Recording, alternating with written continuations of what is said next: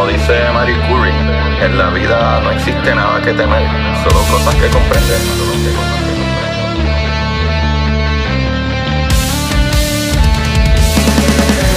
Recuerden correr y buscar la manera de aprender que más le divierta.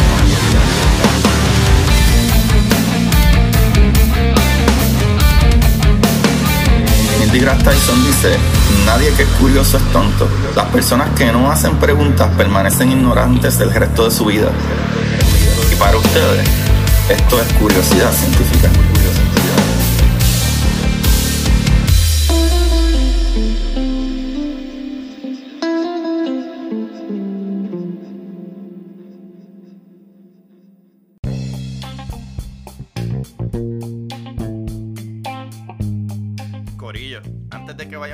Ustedes tienen que entrar a jaboneradongato.com. Vayan a Jabonera Don Gato porque esta gente, Corillo, los jabones de Jabonera Don Gato son hechos a mano con ingredientes naturales y seguros para tu piel. Tú no quieres jabones de esos que huelen mucho pero te dan piquiña. No, no, no. Esta gente, pa' colmo, es que no te dan piquiña y, mano, huelen riquísimo. Vaya a jaboneradongato.com diagonal curiosidad científica podcast. Y mano, en el checkout pueden escribir el código curiosidad científica podcast para 10% de descuento. Dale para allá, dale para que huela bien rico.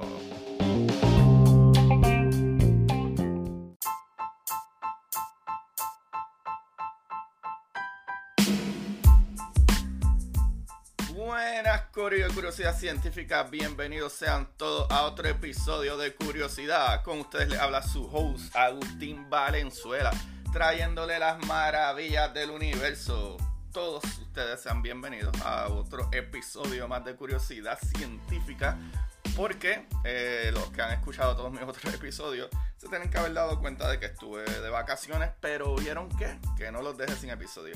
Pero eh, vengo pompeado, vengo más feliz que nunca. Estuvimos de vacaciones, ¿verdad? Yo y mi esposa de 10 años de aniversario. Y, mano, eh, fuimos al Observatorio de Madrid. Y en el Observatorio de Madrid, para mi sorpresa, tienen un telescopio que está demente, que es uno de los primeros telescopios creados realmente grandes que pudieran ver mucho más lejos de los seis planetas. Y creo que con eso me vino a la mente la idea de, wow, espérate, cuando nosotros hablamos de tecnología y hablamos de avances científicos, usualmente esos avances científicos y descubrimientos están atados a esa tecnología, a esa nueva tecnología. Y a veces pensamos en nueva tecnología en ahora, que hay naves espaciales y que hay una estación espacial y que y que hay telescopios en el espacio, pero Corillo, para los primeros años, ¿verdad? Que la ciencia se estaba haciendo aún más tecnológica y ya no solo utilizábamos nuestros ojos, sino que utilizábamos equipos que podían multiplicar la manera de ver esto, ¿verdad? Eh, eh, eh, a los astros y en el espacio y descubrimientos tanto astronómicos como microscópicos. Visitar el observatorio de Madrid me dio como que un cantazo en la cabeza de qué es el progreso tecnológico. Y hay una personalidad que fue muy grande, el cual descubrí que está el telescopio, ¿verdad? De Herschel, del Observatorio de Madrid. El telescopio de Herschel, de William Herschel. Para que ustedes tengan una idea, William Herschel, ¿verdad? Este, construyó este telescopio casi en los 1800. ¿Sabes? Desde los 1786, los grandes telescopios, escuchan esto, 1786. 1786. Estos son un montón de años atrás. Y esto era lo que en aquellos momentos era la tecnología más brillante. Y van a entender muy pronto de por qué era tan brillante. Y es que eh, William Herschel eh, era músico, primero que todo. Así que contaré un chispitito de Herschel, ¿verdad? De, él y medio de su historia. Pero es para que comprendamos de lo gigante y maravilloso que la tecnología, ¿verdad? Progresaba para eh, eso de, ¿verdad? Del siglo XVIII, XVI, por ahí. Perdón, exacto, como el siglo XVI, porque eran para los 1700. Para los siglos XVI, o sea, los 1700, ya se estaban construyendo cosas maravillosas para descubrir nuestro cosmos. Y eso a mí me voló la cabeza. Yo fui y le tomé fotografía a este observatorio que está en Madrid, que es el observatorio original literalmente el observatorio eh, o el telescopio, quiero decir, que está en el Observatorio de Madrid. Este telescopio es el telescopio que Herschel hizo a finales de los 1700 y a principios de los 1800 y está allí. No todo el telescopio es el telescopio original, eh, ¿verdad? Porque si se fijan fue a principios de los 1800 y sabemos que sucedió en 1806, 1808, que fue que vino eh, el enanito este francés, que todos conocemos como, eh, eh, ¿verdad? cuando vemos una persona que tiene un guille chévere y es bajito, le decimos, ah, tiene el complejo de... Um, Dios mío, se me olvidó el nombre de él. Anyway, ya nos recordaremos más adelante. Pero anyway, fue cuando Francia invadió España. ¿Verdad? Napoleón, ahí está el nombre, Gorillo. Napoleón. Que dice, ah, este tiene guille de Napoleón. pero nada, cuando Napoleón, ¿verdad? El tiempo de Napoleón cuando invadió Francia, fue alrededor de 1808 por ahí. Y hay una historia mucho más larga sobre esto, pero quería tocar las partes que para mí eh, tenemos que pensar que no nos damos cuenta de, oh, wow.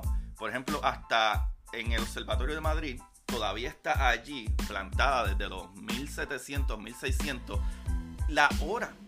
O sea, el reloj ¿verdad? Que era, eh, o, astrónomos, que su trabajo era literal mirar por este telescopio, que era un telescopio un poco más pequeño, pero que ya se conocían, ¿verdad? Estos astros que pasaban de acuerdo a la temporada, ¿verdad? Sea invierno, verano, etcétera, se conocían los astros que iban a ir pasando y cuánto tiempo tardaban en pasar y, verdad y cuán arriba cuán abajo cuando estaban más, más eh, verdad se veían un poco más al sur un poco más al norte dependiendo cómo estuviera el astro verdad dependiendo el season y se sabía de astrónomos mirando todas las noches por hora y hora y hora y lo que hacían era que calibraban varios relojes y obviamente los relojes no eran perfectos y podían perder el tiempo un poquito uno, adelantarse otro. Así que por eso es que yo cogía muchos relojes y ponía la hora en todos ellos y entonces observaban los astros toda la noche para hacer los cálculos de cuánto tiempo tardo de pasar de aquí a allá, de aquí a allá, de aquí a allá. Y ok, pues más o menos este es el tiempo que es eh, se miraba con los relojes que se habían puesto en la pared y entre todos ellos, ¿verdad? De acuerdo a cómo estaba pasando ese astro y en qué punto era su punto más alto y su punto más bajo para descifrar, ok, pues es más o menos este tiempo. Y así ponían los horarios en los relojes que eran muchos diferentes. ¿Por qué? Porque uno al, al, no ser tan preciso en aquel tiempo, no es como ahora que tenemos relojes atómicos que son completamente precisos. Eh, pues en aquel tiempo no. So, tú tenías que setear muchos relojes y de acuerdo a como tú ibas viendo el paso de, ¿verdad? De, este astro o esta estrella o este cuerpo eh, astronómico que ya se conocían. Y ahí decía, ah, ok, ah, pues mira, eh, en este punto está en su punto más alto, o sea que, de acuerdo a la temporada que era, es tal hora. Porque esto tarda, por decir un ejemplo que ustedes pueden, ¿verdad? Este, parecerle pienso yo, más útil, sabemos que la luna tarda alrededor de 28 días en dar su, ¿verdad? su vuelta alrededor del planeta.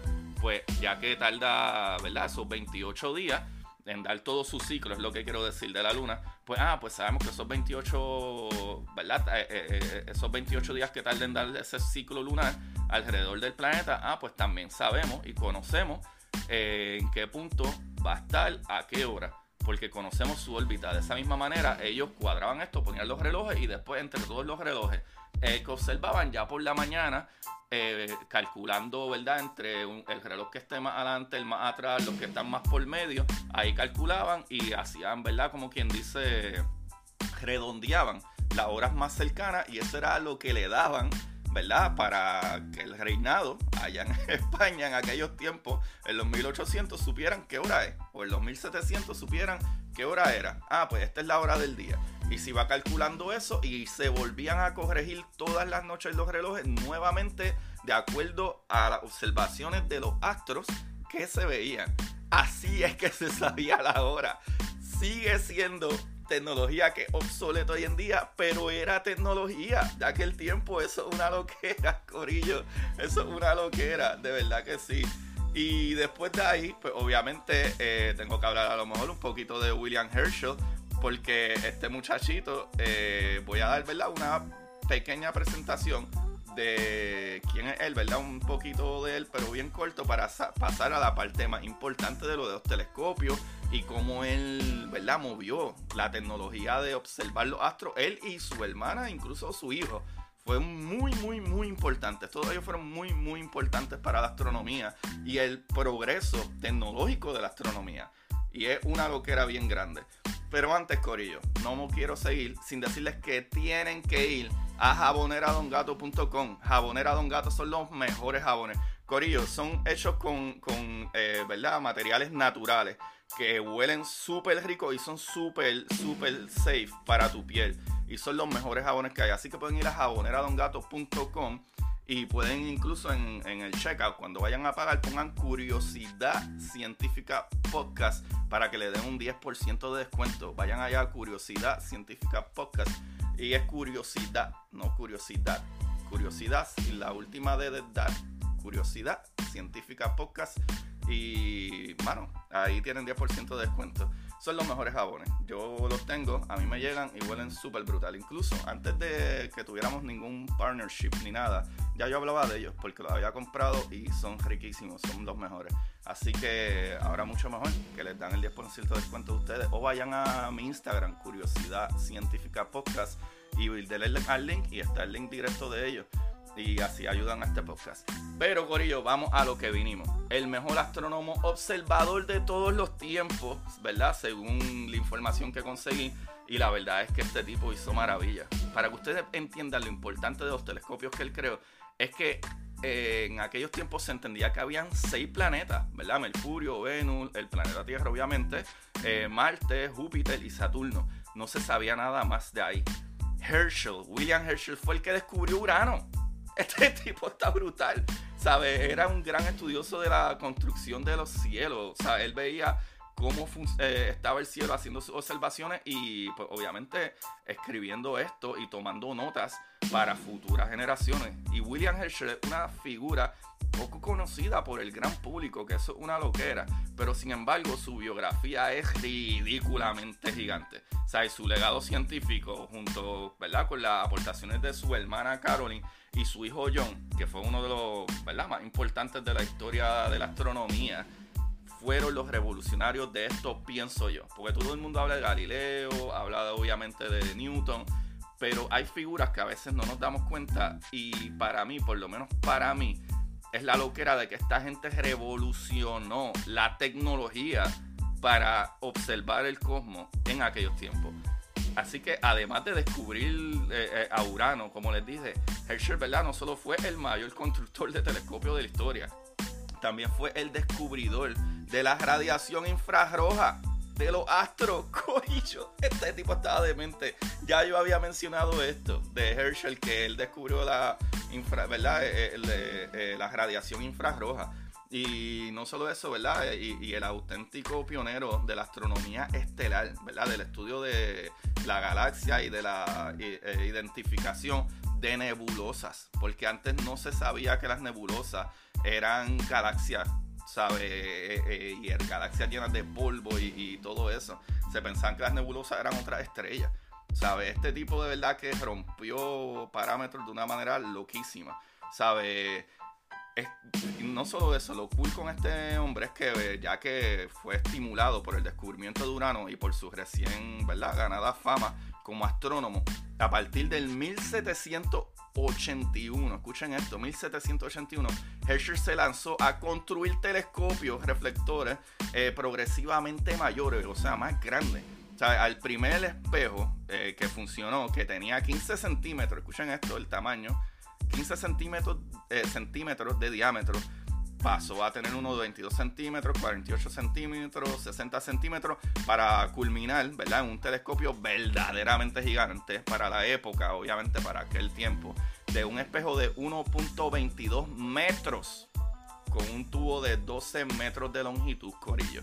Y cada vez que Herschel empleaba ¿verdad? Un, telescopio mayor eh, para sus observaciones, realizaba nuevos y espectaculares descubrimientos.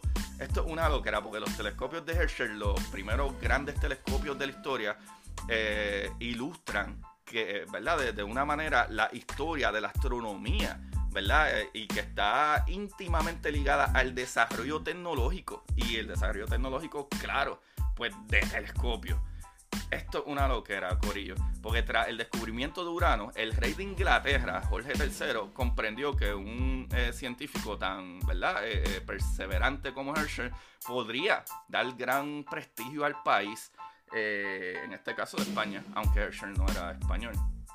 Así que además de la ¿verdad? pensión vitalicia, de aquel tiempo eran 300 guineas, imagino que era una porquería, pero aquel tiempo tú vivías como rey si tenía una libra de lo que sea. Esto le permitió a Herschel abandonar su carrera de músico, que por si no lo sabían, este tipo era músico, su carrera principal era la música.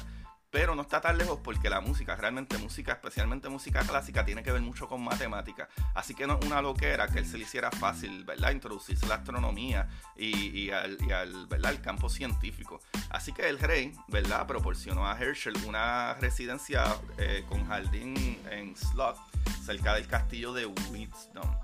So, ese jardín en el que Herschel instalaría sus telescopios Y, eh, es sin duda uno de los lugares donde se han realizado más descubrimientos en astronomía, por lo menos en aquellos tiempos, Corillo. No solo eso, es que Herschel tenía su hermana, su hermana eh, Caroline Herschel, que además, ¿verdad? Con su hermano Alexander, eh, con gran talento para la mecánica, William Herschel contaba con una excelente colaboradora que era Caroline, su hermana. Esta última, ¿verdad? Caroline, dedicó su vida a eh, eh, contribuir a la carrera espectacular de William y pues estuvo ayudándole durante medio siglo hasta que este murió en 1822.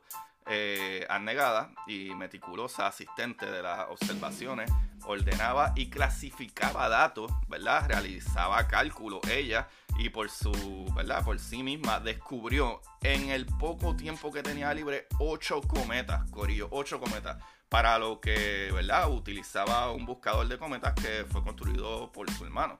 Fue ella condecorada con la medalla de oro del Royal Astronomical Society en 1798. 1798. Para que ustedes lo sepan, que esta información no sale aquí exactamente, pero Caroline Herschel vivió sus noventa y pico de años. Vivió mucho más años que su hermano William. Y hay muchas cosas que se le atribuyen a William Herschel eh, por la época que era, pero muchos de ellos era gracias a Caroline, que descubría y hacía calculado y lo ayudaba un montón. Pero pues obviamente el que comenzó esta cuestión de la tecnología en, los instrumentos para mirar en el espacio, ¿verdad? los telescopios, pues se entiende, es bastante obvio el por qué a él se le da ese, ese, ¿verdad? esa grandeza. Pero Corillo, aquí viene lo ridículamente anormal que a mí me vuela la cabeza de las contribuciones tecnológicas. Y es que Herschel continuó su actividad observando en las noches claras y, eh, ¿verdad? y fundiendo y puliendo espejos en los días nublados el espejo inicial de 15 centímetros utilizado para el descubrimiento de Urano fue pronto sustituido por el otro de 22.5 centímetros de diámetro que fue instalado en un tubo de 3 metros de longitud. Después fue capaz de fabricar un espejo de 48 centímetros que fue alojado en un tubo de 6 metros. Naturalmente, según los telescopios eran mayores, mejor era la nitidez, o sea, el poder de resolución con la que Herschel observaba los astros.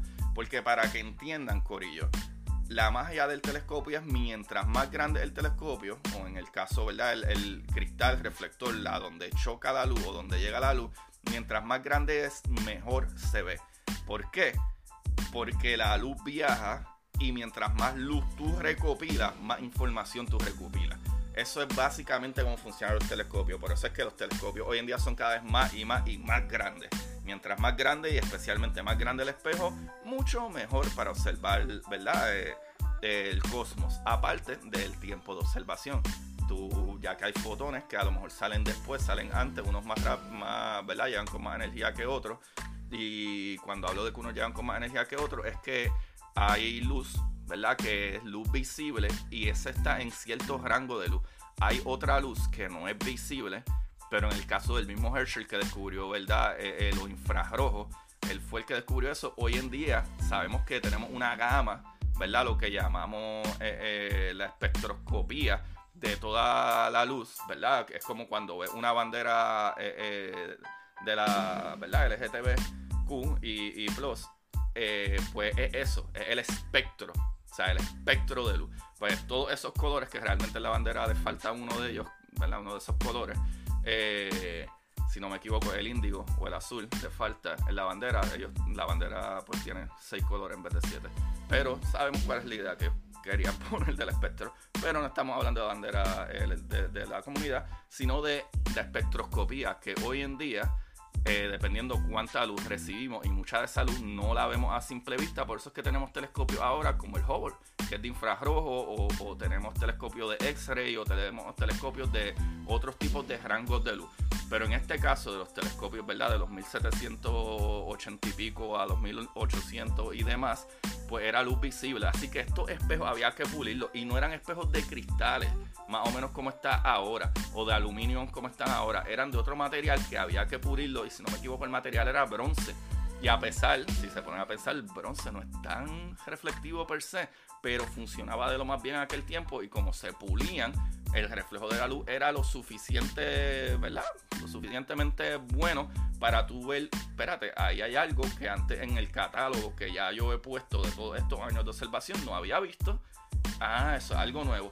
Y ahí es donde entra de que incluso Urano, aunque en un principio Herschel cuando lo descubrió pensaba que era un cometa con estos telescopios más grandes, de verdad, de, un metro veintidós o 40 pies, como lo quieran eh, eh, ver, pues ah, ya se ve algo que no se veía antes, porque esa luz sí la está captando este cristal mucho más grande. Y al captarlo, aunque no se viera perfectamente bien, ya se sabía que había algo ahí. Hay una cosa brillante que se ve un poco opaca y está ahí. Y eso no estaba en ninguno de, los, de las cosas que se habían observado antes. Y ahí es donde entra la belleza del mayor telescopio construido por Herschel en aquel tiempo en Slot que en 1786 Herschel decidió construir un telescopio con un espejo de, como dije ya, un metro veintidós, que es casi 40 pies eh, de diámetro, que debía ir instalado en un tubo de unos 12 metros de largo, eh, el cual Jorge III, ¿verdad? Se entusiasmó con el proyecto y contribuyó a su financiamiento perdón, de manera generosa, obviamente. En la construcción de este telescopio trabajaron unas 40, unos 40 obreros y para el pulido del espejo Herschel ideó un sistema mecánico. Eh, en el jardín de la mansión de Herschel en Slope, el espejo fue colocado en su tubo en 1789 y el tubo apuntando al cielo entre ¿verdad? dos escalas eh, parecía un enorme cañón. Literalmente el, telescopio y yo tengo fotos de ese telescopio, pero tienen que ir al Patreon para que las vean y ahí está un poco más de información al respecto de esto o vayan a internet. Pero si quieren ver el telescopio de verdad, que las fotos que yo tomé, pueden ir a mi Patreon, patreon.com eh, diagonal Agustín Venezuela. Y ahí están todas las historias cortas de ciencia ficción y todas esas cosas. Pero lo brutal es que este telescopio, que parece literalmente un cañón, se trataba de un telescopio verdaderamente gigante para su época. Eso es lo que está brutal. La tecnología, el avance tecnológico de aquellos tiempos, lo cual para el 1795 Herschel fabricó un telescopio para el recién creado Observatorio de Madrid. Ese es el que yo tengo la foto, que es la copia del original, pero con un par de cositas nuevas que son mucho mejor. Eh, con un espejo de 60 centímetros de diámetro y una longitud eh, eh, focal de unos 7.5 metros. Este telescopio que llegó a Madrid en 1802 era mucho más manejable que el de un metro 22 eh, pero significativamente más potente que el de 48 centímetros que utilizó Herschel para realizar casi todos sus descubrimientos. No cabe duda, Corio, pues que el de Madrid fue uno de los mejores telescopios de los que construyó Herschel, pero desgraciadamente eh, como creo que ya lo mencioné, el telescopio apenas pudo ser utilizado para la observación astronómica, pues fue ¿verdad? destruido por las tropas napoleónicas que en 1808 se instalaron en, el emplazamiento del observatorio, eh, ¿verdad? que fue un, cerro de, de claro interés estratégico durante la ocupación de la capital. ¿Por qué? Porque era un sitio alto. Y en guerras, pues si tú tienes la, ¿verdad? El, punto más alto, el punto más eficiente. Por eso es que todos los castillos y todas estas cosas que siempre se construyen, ¿verdad? En, colinas o en, montañas, etcétera, porque es mucho más difícil para los enemigos poder llegar.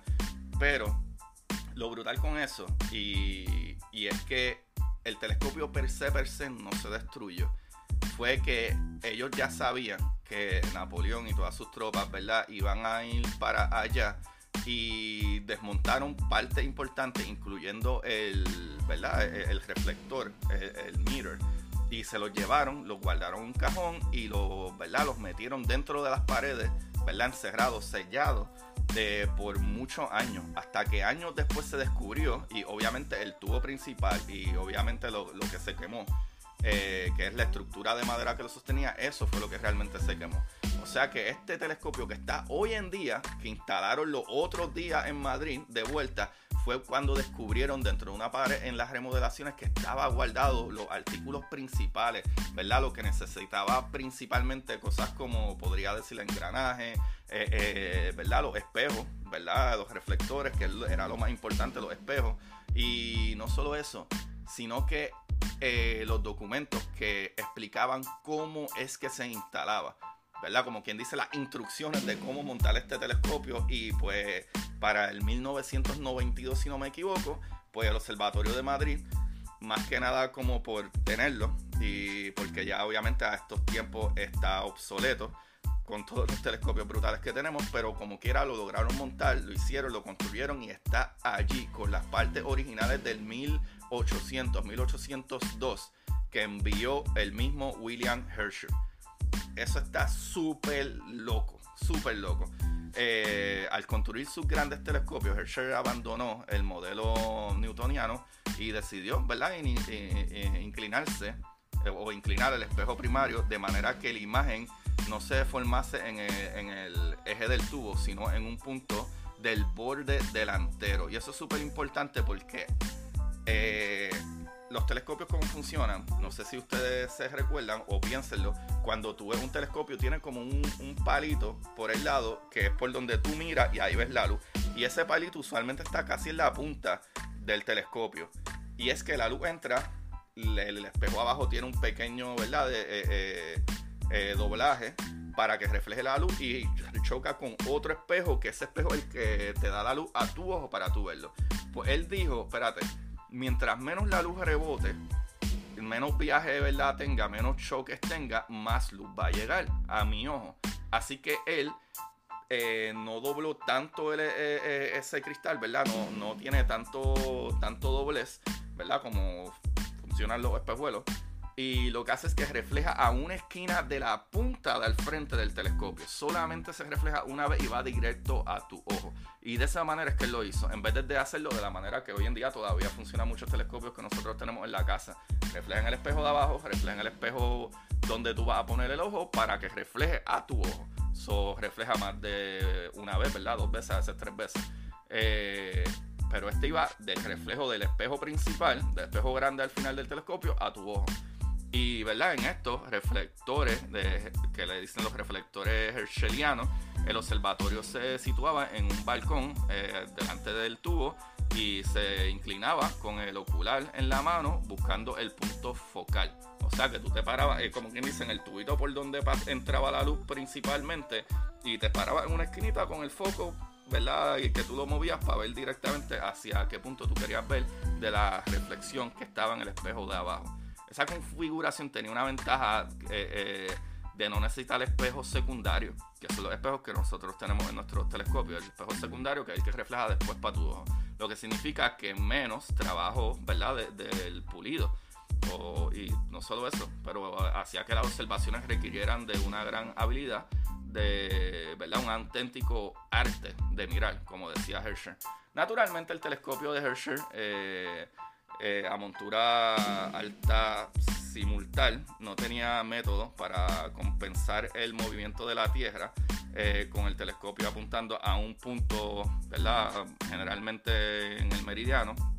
Así que Herschel subió en el balcón, miraba, ¿verdad? Con el ocular como, ¿verdad? Eh, desfilaba el cielo por delante de su campo de visión y ahí entonces pues William eh, describía lo que veía en esa estrecha franja, ¿verdad? Esa orillita eh, este-oeste a, a, Caroline, que era su hermana, que permanecía sentada en, en, el pie de la escala, ¿verdad? Realizando anotaciones para entonces, ¿verdad? Tener esa información a la mano. Cosas curiosas, Corillo. Existe, ¿verdad? Una fotografía histórica del mayor telescopio de Herschel en el espejo de, ¿verdad? en aquel telescopio anterior al último que está en Madrid ahora mismo, eh, que era el del espejo de 1,22 metro 22 y el tubo de 12 metros, que estuvo instalado en Slot. La fotografía que realizó en septiembre de 1839 eh, John Herschel, ¿verdad? el hijo de William, que además de ser un gran astrónomo, fue un auténtico pionero de la fotografía. En esa imagen, la estructura del telescopio parece en mal estado, ¿verdad? Y él tuvo depositado en el suelo, se, está estirado en el suelo, pero el telescopio fue completamente desmantelado durante, ¿verdad? El invierno de 1839 a 1840. Y pues ahí básicamente acabó ese gran telescopio de Herschel. Tanto, ¿verdad? El telescopio primordial, que es el de 1,22 metro 22, que en el que él descubrió el mismo Urano, aunque yo lo había visto con otras observaciones. Y pues básicamente ese fue el más tardío porque el que en 1808 eh, fue desmontado parte y guardado y lo demás quemado por el ejército francés. Eh, pues vino a reconstruirse después que se encontró mucho tiempo detrás. Decidieron reconstruirlo porque sí, eh, básicamente para tenerlo allí para que la gente lo vea y es parte de la historia porque ya para estos tiempos ya es súper obsoleto.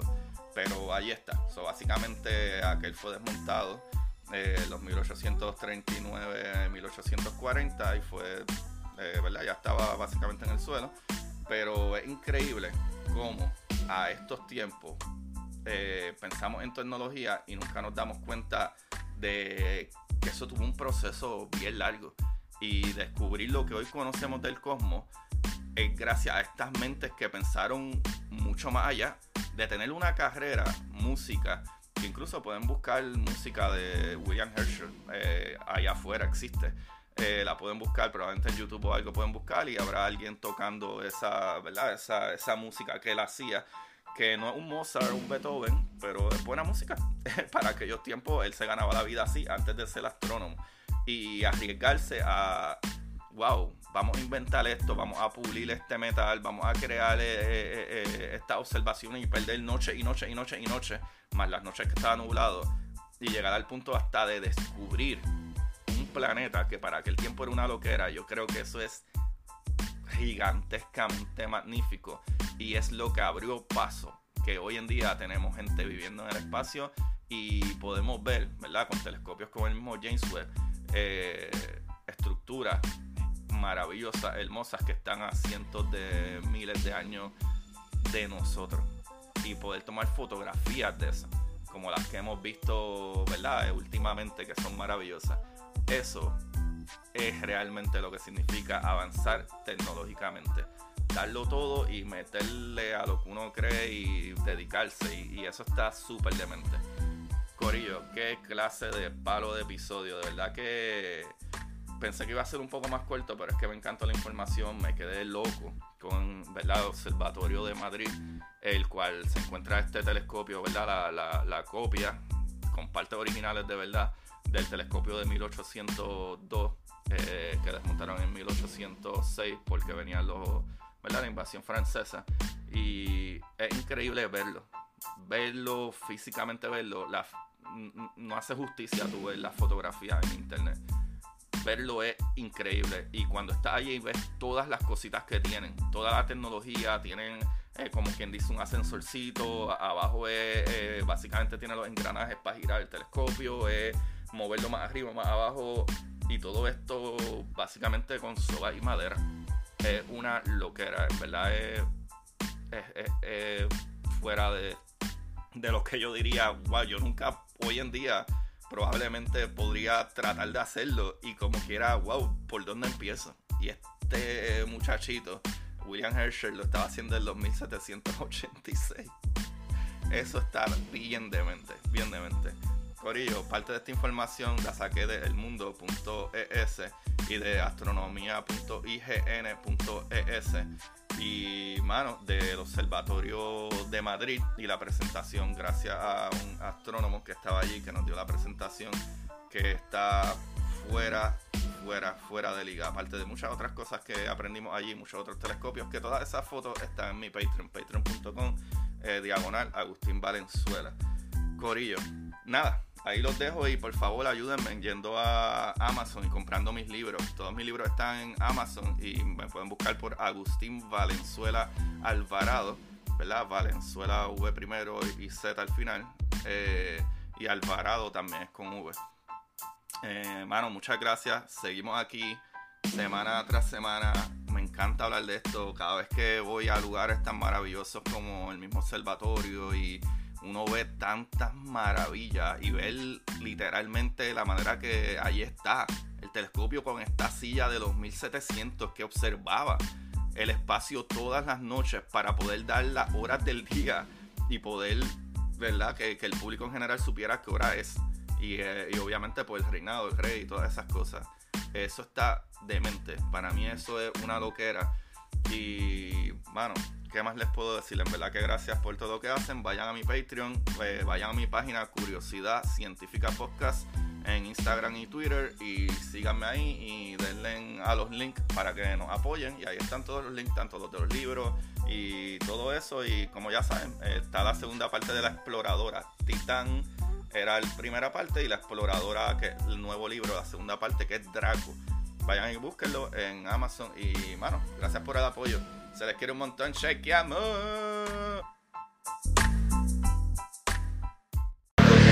Y para ustedes, esto es curiosidad científica. Curiosidad científica.